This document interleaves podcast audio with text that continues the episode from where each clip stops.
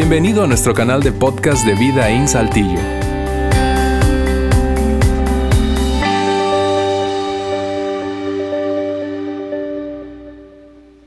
Hola, ¿qué tal? Qué bueno poder compartir, para mí es un privilegio poder compartir este segundo mensaje con ustedes, esta, de esta serie que comenzamos la semana pasada, que hemos llamado Duro como el acero. Así que si te perdiste de escuchar o de ver eh, el mensaje de la semana pasada, te invito a que lo puedas ver porque es una serie corta, pero desafiante, muy interesante. Y hoy va a ser muy desafiante. Hoy va a ser, vamos a tratar un tema muy interesante. Y si tú eh, nos estás visitando y no te consideras un cristiano o un seguidor de Jesús, te quiero decir que este tema va a ser desafiante para nosotros, los que nos consideramos, aquellos que nos consideramos seguidores de Jesús, nos consideramos cristianos, pero no quiero que te desconectes en ningún momento de este tema. ¿Así?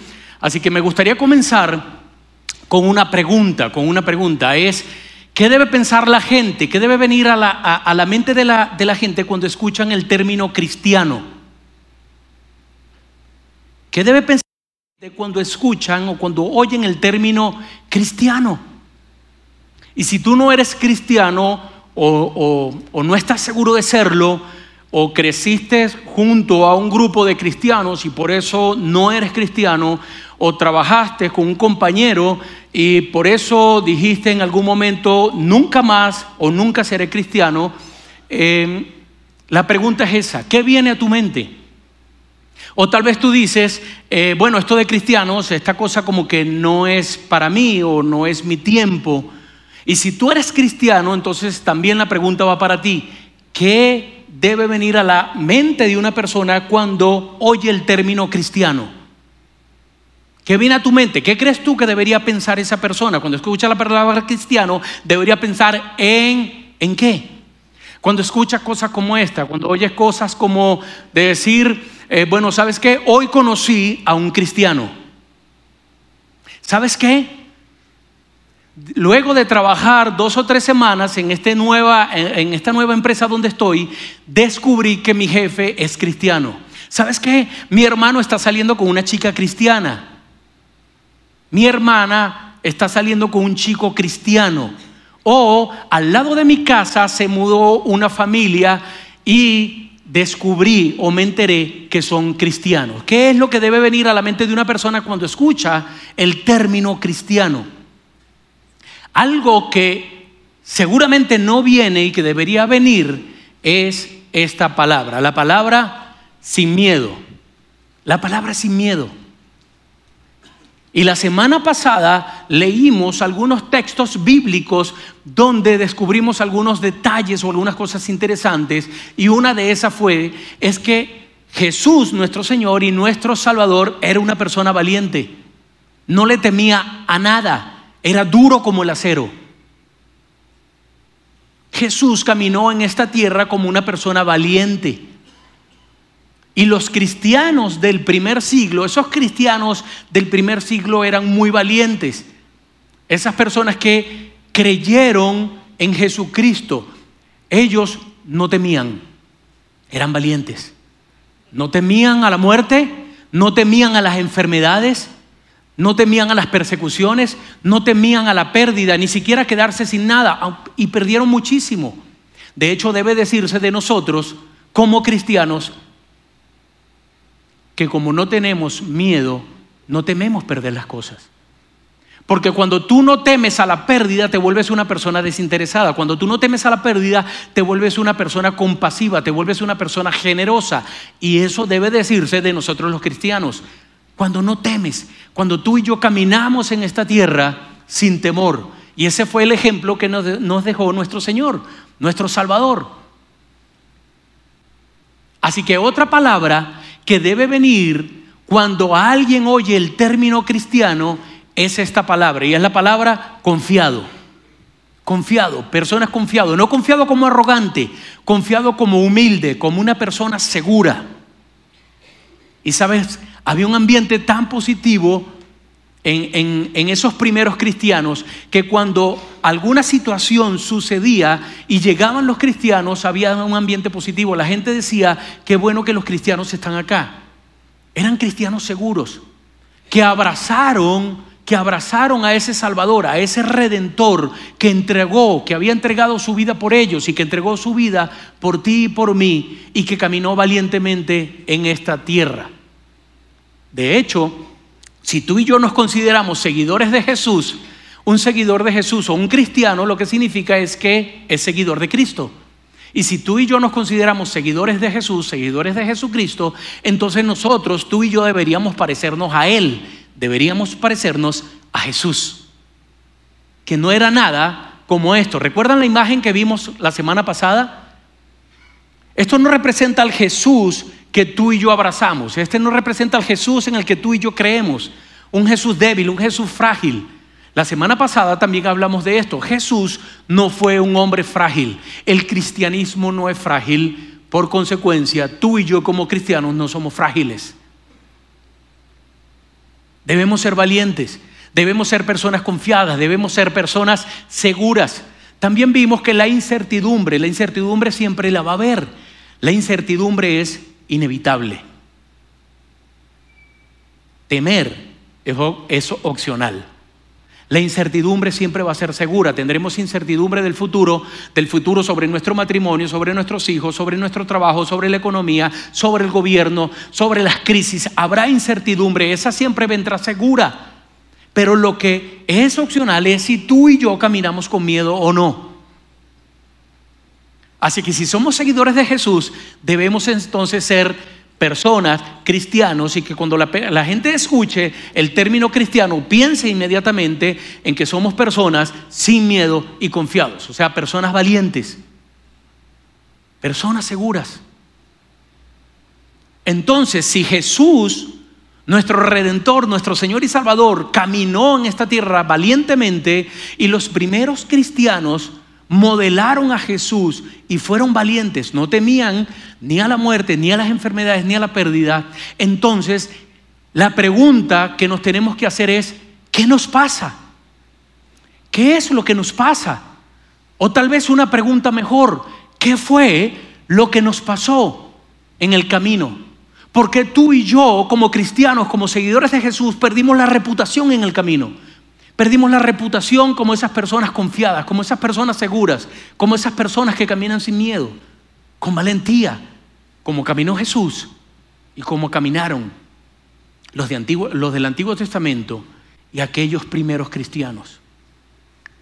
¿Qué fue lo que nos pasó? ¿Por qué cuando la gente oye el término cristiano no te asocian a ti, a mí, con personas valientes, con personas sin miedo, con personas confiadas, seguras? ¿Qué fue lo que nos pasó en el camino? Ahora, ¿por qué hay tantos cristianos preocupados? ¿Por qué hay tantos cristianos asustados, que viven temerosos, ansiosos?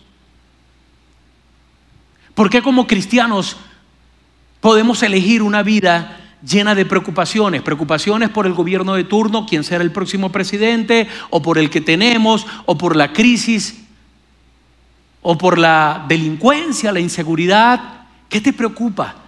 ¿Qué es lo que nos mantiene ansioso? ¿Qué es lo que nos mantiene caminando con miedo?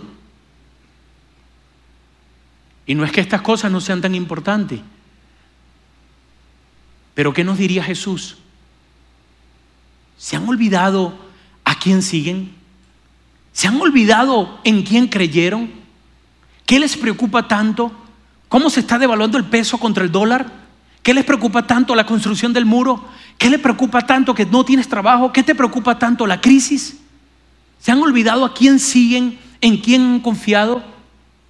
Se han olvidado que yo, su Salvador, cabalgué en medio, entrando a Jerusalén, en la calle principal, a sabiendas que iba a ser arrestado, a sabiendas que iba a ser golpeado en tu nombre, lo hice por ti, caminé valientemente sabiendo lo que me iba a pasar. ¿Te has olvidado a quién sigues? Dime una vez más, ¿qué es lo que te preocupa? ¿Qué es lo que te mantiene con miedo? ¿Qué es lo que te mantiene ansioso o ansiosa? ¿Has olvidado a quién siguen? Y nos vamos a pasear por algunos textos bíblicos en el libro de Hebreos, Hebreos 11. Hebreos 11 es un libro apasionante y que nos va a desafiar, a ti y a mí nos va a desafiar. El autor de Hebreos, no sabemos quién lo escribió, si fue un hombre, si fue una mujer, pero yo me voy a referir al autor de Hebreos cuando cada vez que lo mencione. Y él entonces escribe un desafío, él escribe algo interesante. Vuelvo y repito, algo que a ti a mí nos va, va a desafiar nuestra fe y va a hacer que nuestra fe sea mucho más fuerte, mucho más sólida. Esa fe que se parecía a los que nos precedieron. Así que el autor de Hebreos cuando escribe esto era porque había una situación en esos primeros cristianos. Esos, esos primeros cristianos, esa iglesia primitiva, se estaba preguntando en algún momento, ¿vale la pena? ¿Vale la pena lo que estamos haciendo? ¿Vale la pena? ¿Esto realmente está funcionando? Esto de creer en Jesús, de seguir a Jesús, esto en algún momento trascenderá, saldrá más allá de nuestra pequeña ciudad. ¿Vale la pena seguir haciendo lo que estamos haciendo? Sufriendo persecuciones, azotes, eh, eh, eh, piedras, arrestos, mucha gente herida, gente encarcelada. ¿Vale la pena seguir haciendo esto o le estamos mintiendo a nuestros hijos? ¿Esto realmente va a trascender? Se estaban preguntando, aún cuando he perdido mi trabajo a costa de esto, cuando he, perdido mi reputación en la comunidad, cuando mis hijos son maltratados, ¿vale la pena? Y el autor de Hebreos entonces escribe esto para esos primeros cristianos y para nosotros.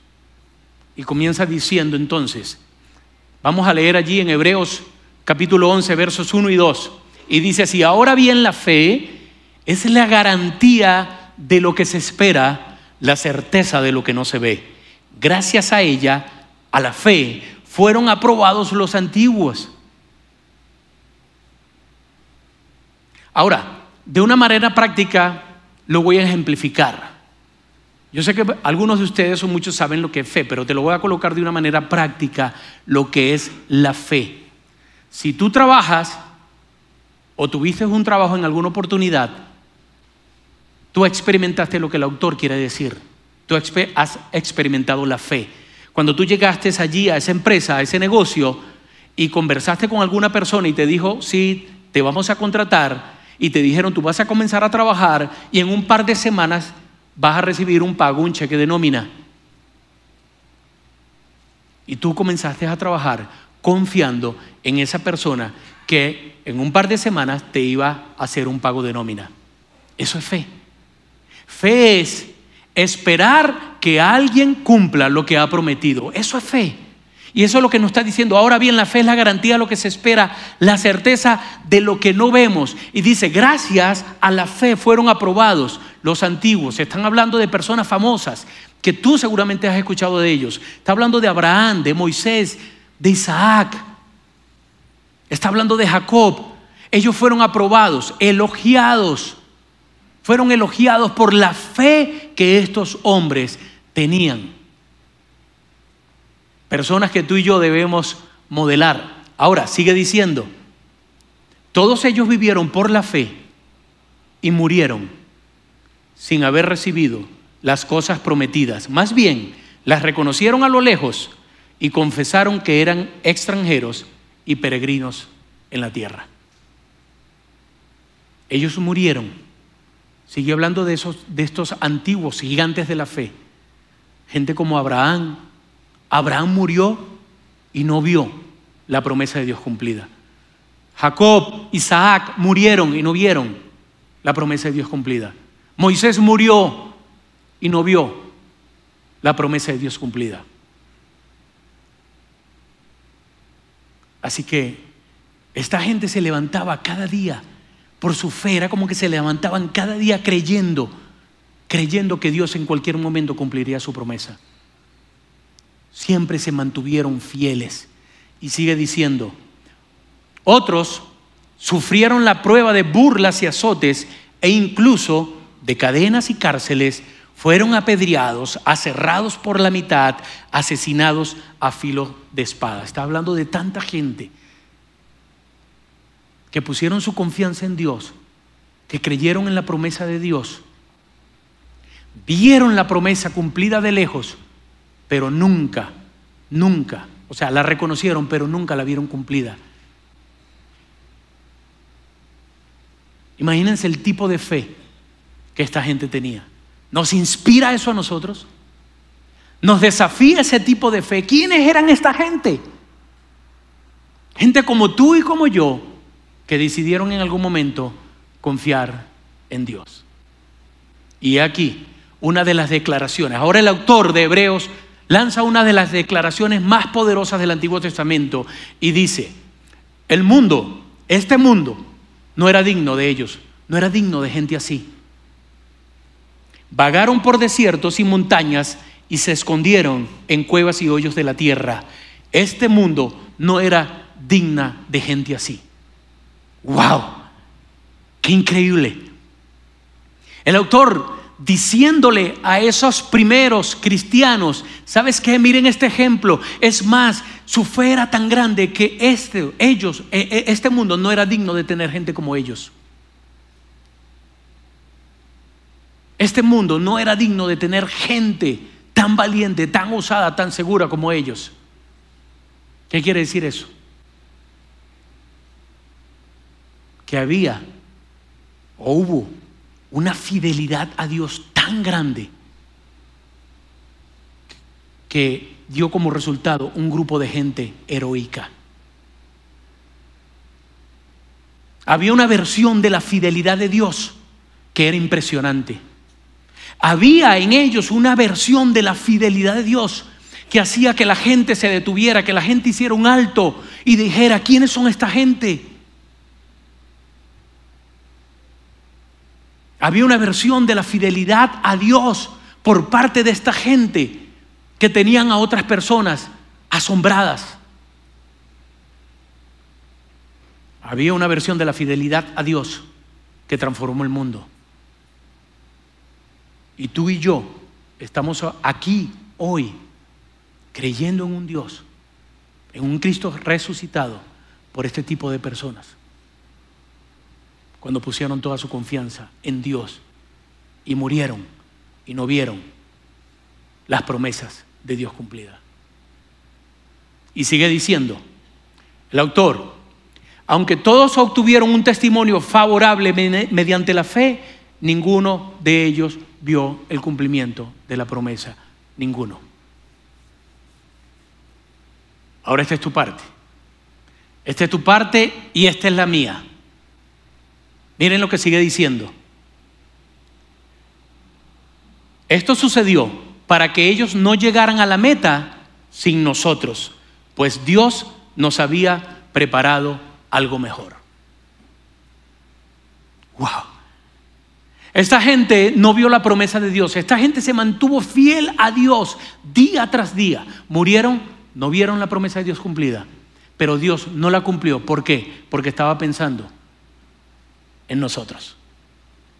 Tenía algo preparado para nosotros. El autor está diciendo, Dios tenía algo de impacto global para nosotros. Dios tenía algo de impacto universal, de impacto mundial. Por eso ellos no vieron la promesa cumplida. ¿Por qué? Porque Dios te quería incluir a ti y me quería incluir a mí. Y ahí está, el autor de Hebreos, hablándole a estos primeros cristianos, desafiándolos con su fe y diciendo, sí vale la pena continuar, sí vale la pena y sí va a trascender mucho más de eso. Nos está escribiendo a nosotros y nos está diciendo, vale la pena confiar en Dios, vale la pena ser un cristiano osado, vale la pena ser un cristiano que confíe y que camine en esta tierra sin miedo. Resumido de esta manera, porque ¿quiénes son esta gente? Resumido de esta manera, ellos estaban viendo hacia adelante y eran fieles. Se mantuvieron fieles. Se mantuvieron fieles a Dios, aún cuando no vieron el cumplimiento de la promesa. Tú y yo estamos del lado de este lado de la promesa. Ellos se, se mantuvieron fieles y viendo hacia adelante. Por el contrario, por el contrario, nosotros estamos viendo hacia atrás y con miedo. Y si esta gente pudiera hablarnos, si esta gente pudiera hablarnos, ¿qué nos preguntarían? Nos, tal vez nos preguntarían, ¿de qué temen? ¿Cuál es el miedo? ¿Cuál es la ansiedad? ¿En quién están creyendo? ¿Dónde está su confianza? Aquí estamos tú y yo, dos mil años después, gracias a esos valientes. Estamos del lado de la promesa cumplida. ¿Por qué? Porque Dios, Dios, aunque Abraham no vio la promesa cumplida, Dios la cumplió. Dios le cumplió la promesa a Abraham a través de Jesucristo. Y tú y yo la estamos viviendo. Ya está el autor hablándole a los primeros cristianos, de, a, los, los cristianos del primer siglo. Aquí está la promesa cumplida. Dios la cumplió a Abraham a través de Jesucristo. Jesucristo vino en un momento y murió y resucitó y es nuestro redentor y salvador. La iglesia inició y la iglesia creció y la iglesia creció y la iglesia perseveró. Aquí estamos tú y yo, dos mil años después, disfrutando lo que estos hombres hicieron. Así que la pregunta es, ¿qué es lo que nos preocupa tanto? Tú y yo debemos ser las personas más seguras del planeta. Por una razón, tenemos suficientes evidencias, evidencias para confiar en Dios. Tú y yo debemos ser las personas más seguras del planeta porque tenemos, tenemos la seguridad de que el Señor Jesucristo murió y resucitó al tercer día para darnos vida eterna y que caminó valientemente en esta tierra. Así que el autor sigue diciendo, por tanto, ¿por tanto qué?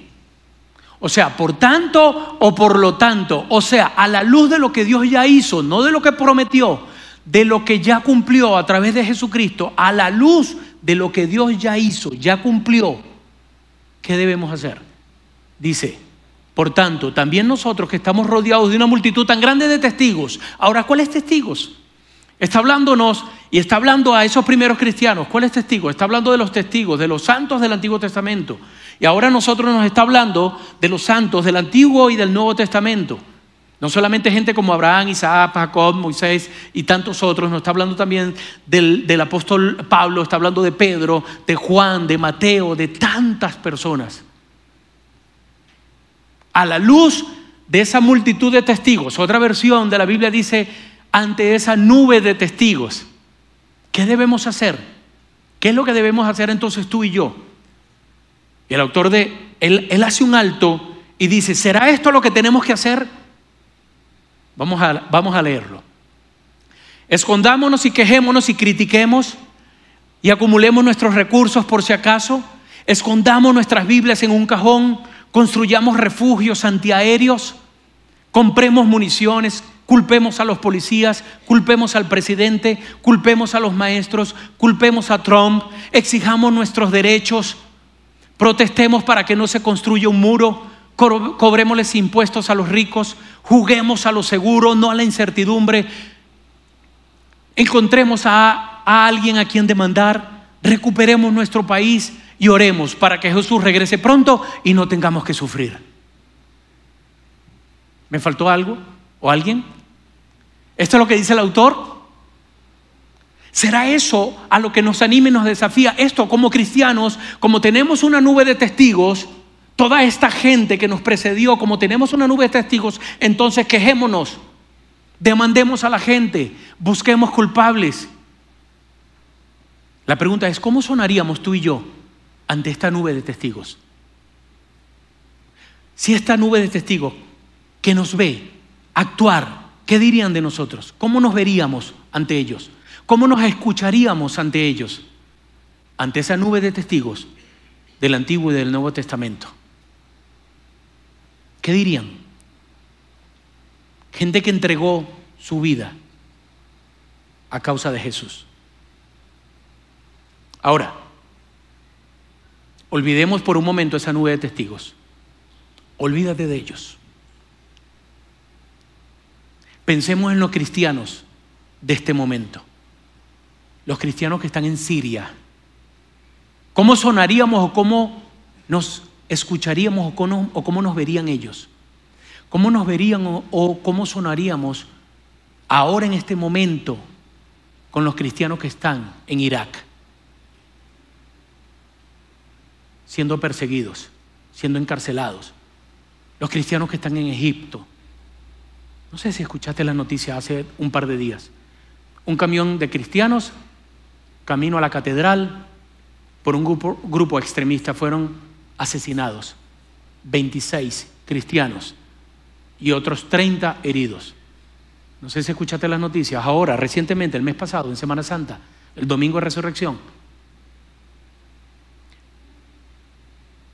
cristianos asesinados, aproximadamente 35 a 40. No sé si escuchaste la noticia, recientemente, en diciembre, una persona inmolándose allí dentro de una catedral explotó, matando a más de 35 personas. 35 cristianos, entre ellos la mayoría mujeres y niñas. ¿Cómo nos veríamos tú y yo ante ellos en este momento? ¿Qué nos dirían? ¿Qué si escucharan nuestras oraciones?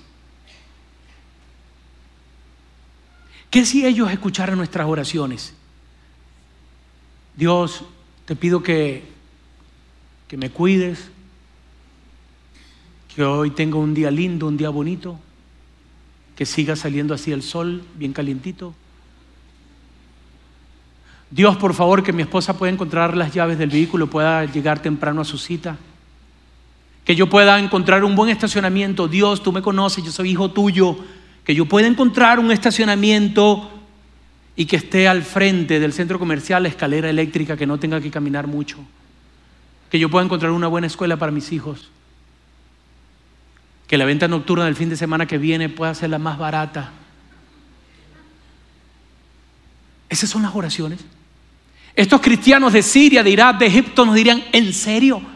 ¿En serio ustedes están pidiéndole eso a Dios? ¿Ustedes están bromeando?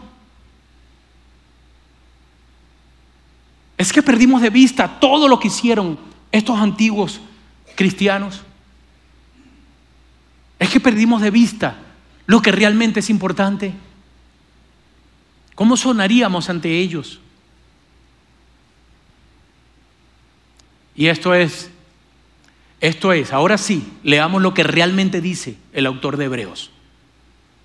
¿Qué debemos hacer ante esa nube de testigos, ante esa multitud de testigos? Dice así, también nosotros que estamos rodeados de una multitud tan grande de testigos, despojémonos del lastre que nos estorba, en especial del pecado que nos asedia. O sea, deja de culpar, deja de buscar culpables, más bien vete en un espejo, debes mirarte y comenzarte a hacer preguntas. ¿De qué me tengo que delastrar? ¿Qué es lo que me mantiene ansiosa, ansioso? ¿Por qué temo tanto? ¿Por qué camino con miedo? ¿Por qué no soy un cristiano que es reconocido como un cristiano confiado, como un cristiano seguro, como una cristiana valiente, sin miedo? ¿Qué es lo que me mantiene así? ¿Qué es lo que tengo que soltar? ¿Qué es lo que tengo que dejar atrás? A eso es lo que nos está desafiando el autor de Hebreos. Y sigue diciendo, después que se despojen, que se deslastren de todo ese pecado que les asedia, lo que les preocupa, lo que temen, corramos con perseverancia la carrera que tenemos por delante. Y tú y yo tenemos una carrera por delante. Tú y yo podemos como cristianos cambiarle la cara a la iglesia en América Latina. Tú y yo como cristianos, seguidores de Jesús, podemos cambiarle la cara a México, a Saltillo, a nuestra ciudad. Creo que somos suficientes cristianos acá para que hagamos una diferencia. Y el autor sigue más adelante, nos dice, mientras tú piensas, mientras te ves allí y te haces preguntas, ¿qué es lo que tienes que soltar? ¿Qué es lo que tienes que dejar? ¿Cómo confiar más en Dios? Él te dice, te voy a dar la clave, te voy a dar la clave. Mientras piensas qué hacer. Y dice esto, fijemos la mirada en Y si tú creciste como yo, un ambiente cristiano un ambiente religioso, un ambiente de iglesia, tú sabes la palabra que viene. Pero muchos de nosotros hemos colocado, hemos fijado nuestros ojos en las cosas equivocadas. Muchos de ustedes han colocado su mirada en la economía, en las riquezas, en las crisis, en un líder político, en un modelo político. Hemos colocado nuestra mirada en las cosas equivocadas. Y sigue diciendo, ¿sabes qué? Si quieres una vida diferente, si quieres ser confiado, si quieres ser osado, si quieres ser seguro, si quieres caminar con valentía y quieres correr esa carrera con perseverancia, tú debes fijar tu mirada en Jesús, en Jesús. Jesús debe ser tu referencia, Jesús debe ser mi referencia. Comenzarnos a preguntar, ¿qué haría Jesús en mi lugar? ¿Qué pensaría Jesús? ¿Cómo actuaría Jesús? Imagina un solo día, un solo día en este país o un solo día acá en Saltillo, en nuestra ciudad. Aquellas personas que nos ven por internet, un solo día, ustedes como cristianos, un solo día, allá en tu país, allá en tu ciudad, un solo día, que digamos por 24 horas, yo hoy voy a actuar como Jesús actuaría. Hoy voy a responder como Jesús respondería. Hoy voy a decir lo que voy a decir, voy a decir lo que diría Jesús. Voy a pensar como Jesús pensaría. ¿Se imaginan la diferencia que haríamos? ¿Se imaginan la diferencia que haríamos? Y sigue diciendo el autor, hablando de Jesús, pon tu mirada, no en las cosas equivocadas de este mundo, pon tu mirada en Jesús, el iniciador y perfeccionador de nuestra fe. Fijemos nuestra mirada en Él y dice, ¿quién? Hablando de Jesús. Fijemos la mirada en Jesús, el iniciador y perfeccionador de nuestra fe. ¿Quién por el gozo que le esperaba soportó la cruz? Y yo sé que tú y yo sabemos lo que es la cruz y seguramente diremos, sí, yo sé lo que es la cruz. La hemos visto en Semana Santa, la hemos visto en algunas iglesias, la he visto en algunas películas, sabemos lo que es la cruz. Pero la cruz significaba o representaba dolor. El autor sigue diciendo, no solamente soportó la cruz, soportó la cruz, sino menospreciando la vergüenza que ella significaba. La cruz no solo significaba dolor, la cruz significaba vergüenza. Jesús fue avergonzado allí, fue llevado allí con dolor, fue crucificado y lo hizo por ti y por mí. Y lo hizo por ti y por mí. Jesús desde niño había olido seguramente lo que era la cruz lo que era una crucifixión. Cuando él creció, seguramente él había visto mucha gente crucificada. Mientras él crecía, seguramente él había escuchado los gritos de dolor, los gritos desgarradores de una persona que había sido crucificada. Seguramente él había olido, había visto a un cuerpo allí colgado uno, dos, tres días después de haber muerto. Él sabía lo que se iba a enfrentar y así valientemente lo enfrentó por ti y por mí. Él dice, el autor dice, fija tu mirada allí, en eso. Y sigue diciendo, y ahora está sentado a la derecha del trono de Dios. Está sentado a la derecha del trono de Dios, intercediendo por ti y por mí. Y sigue diciendo, así, pues consideren aquel que perseveró frente a tanta oposición por parte de los pecadores ¿Para qué lo hizo? ¿Por qué soportó esto? ¿Por qué soportó la cruz, el dolor de la cruz, la vergüenza de la cruz? Está ahora sentado a la derecha del Padre. ¿Para qué? Y aquí el autor dice algo impresionantemente motivador para ti y para mí. Y dice, para que no se cansen ni pierdan el ánimo. Para que no te canses ni pierdas el ánimo. Ahora, yo quiero hablar acá a dos grupos de personas. Aquellas que tienen de 45 años en adelante, aquellas que tienen menos de 45 años. Voy a hablar con los que tienen de 45 en adelante. No tienen que levantar la mano. Tú seguramente has estado desanimado. Tú seguramente has perdido el ánimo. Y te voy a decir por qué. Lo más seguro es porque has colocado, has fijado tus ojos en las cosas equivocadas. En tu dinero, en ti mismo, en el gobierno, en las riquezas, en tu trabajo. Y por eso estás tan preocupado y por eso estás tan asustado y por eso estás tan ansioso. Y el punto aquí es, ya tenemos que parar de hacer eso. Ya tenemos que parar de hacer eso. Y una razón poderosa por la que tienes que dejar de hacer eso es por esta. ¿Sabes qué? Porque estás asustando a los niños. Estamos asustando a esa nueva generación de niños que están creciendo, de muchachos, de jóvenes que están creciendo. ¿Y qué, está, qué estamos modelando tú y yo? ¿Qué vamos a modelar tú y yo? Aquellos que tenemos más de 45 años, ¿qué estamos modelando? Aquel tipo de oración o aquellas palabras o aquellas quejas que dicen, oh Dios, si no tenemos al presidente correcto, esto se acabó. Este mundo se acabó. Si no mejora la economía, este mundo se acabó, se acabó todo. Si no encuentro trabajo, se acabó todo. Si no mejoran las cosas, si no hay mejores leyes aprobadas, es el fin del mundo si no mejora la delincuencia y todo esto, toda esta crisis que tenemos, será el fin del mundo. Si se devalúa la moneda mucho más, entonces será el fin del mundo. Ahora, ¿estas cosas son importantes? Sí. Son cosas importantes. La economía es importante, un modelo político es importante, pero nunca, nunca, nunca, nunca será más importante que hombres y mujeres de fe que entienden esta palabra. Fe, hombres y mujeres de fe. Nunca más importante que eso. Ahora voy a hablar con aquellos que tienen menos de 45 años. Ahí sí quieren levantar la mano. Menos de 45. Especialmente aquellos que tienen 25 a 30 años. Esta es la palabra para ti. No se cansen ni pierdan el ánimo. No se cansen ni pierdan el ánimo, sigan adelante, no fijes tus ojos en esta sociedad, no fijes tus ojos ni siquiera en mi generación, fija tus ojos en, Jesús, fija tus ojos en Jesús. ¿Sabes qué? Un grupo de personas,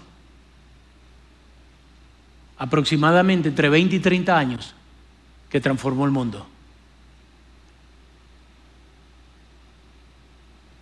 Nos precedieron personas de 20 a 30 años, de personas que tenían la edad que tú tienes, que confiaron en Dios y cambiaron el mundo. Y por eso estamos acá. No te canses, no desmayes, sigue adelante. Fija tus ojos en Jesús. Y el autor termina con esto. Como si fuera poco todo lo que nos ha dicho, termina dándonos esta palabra. Y dice así, en la lucha que ustedes libran contra el pecado, o sea, en el día a día, en sus preocupaciones, en sus tentaciones, en el día a día, todavía no han tenido que resistir hasta derramar su sangre. ¿Qué resistencia tenemos tú y yo? Él dice, ¿de qué se quejan? ¿A qué le temen? Ni siquiera han derramado una gota de sangre por el Evangelio. Ni siquiera han derramado una, nota, una gota de sangre por Jesús. Díganme de otra vez, díganme otra vez, ¿a qué le temen? ¿Por qué viven tan ansiosos? ¿Por qué están tan preocupados? Tú te imaginas una generación, esta generación, una generación de cristianos valientes, de cristianos confiados, seguros, siguiendo el modelo de nuestro Señor y Salvador nuestro Redentor, nuestro Señor Jesucristo, que no era para nada frágil, que no era débil, que caminó en esta tierra con valentía, que era duro como el acero. ¿Tú te imaginas una generación de cristianos acá confiando y modelando a ese Jesús y modelando a los primeros cristianos, a los que nos antecedieron? ¿Tú te imaginas una generación diciendo, estos cristianos son seguros, confiados y son valientes. ¿Tú quieres esa, esa generación? Yo la quiero. Tú y yo tenemos una carrera por delante. Y ojalá sigamos, seamos del grupo de cristianos que diga, yo seré un valiente, como mi Jesús. Caminaré confiado, caminaré seguro, caminaré sin miedo. Aun cuando hayan preocupaciones, cuando hayan tentaciones, voy a confiar en Jesús. Y que cuando la gente escuche el término cristiano, lo primero que piense o que diga, es gente segura, esa gente confiada, esa gente que no tiene miedo, son valientes. ¿Te gustaría esa generación? Que cuando ellos nos vean, a ti y a mí, puedan decir esto. Este mundo no era digno de ellos. Este mundo no era digno de gente así. Gente osada, valiente, confiada, que cambió este mundo, que transformó la sociedad, que transformó a Saltillo.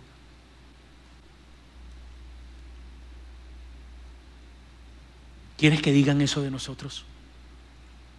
Qué bueno que pudieran decir eso de nosotros. Que la gente diga, ¿sabes qué? Estoy tan feliz, tan alegre de que estoy trabajando con un cristiano. Que los em-, empresarios digan acá en Saltillo, en México, o allá en tus ciudades, en tus países, que los empresarios digan, ¿sabes qué? Estamos tan contentos porque acabamos de contratar a un grupo de cristianos.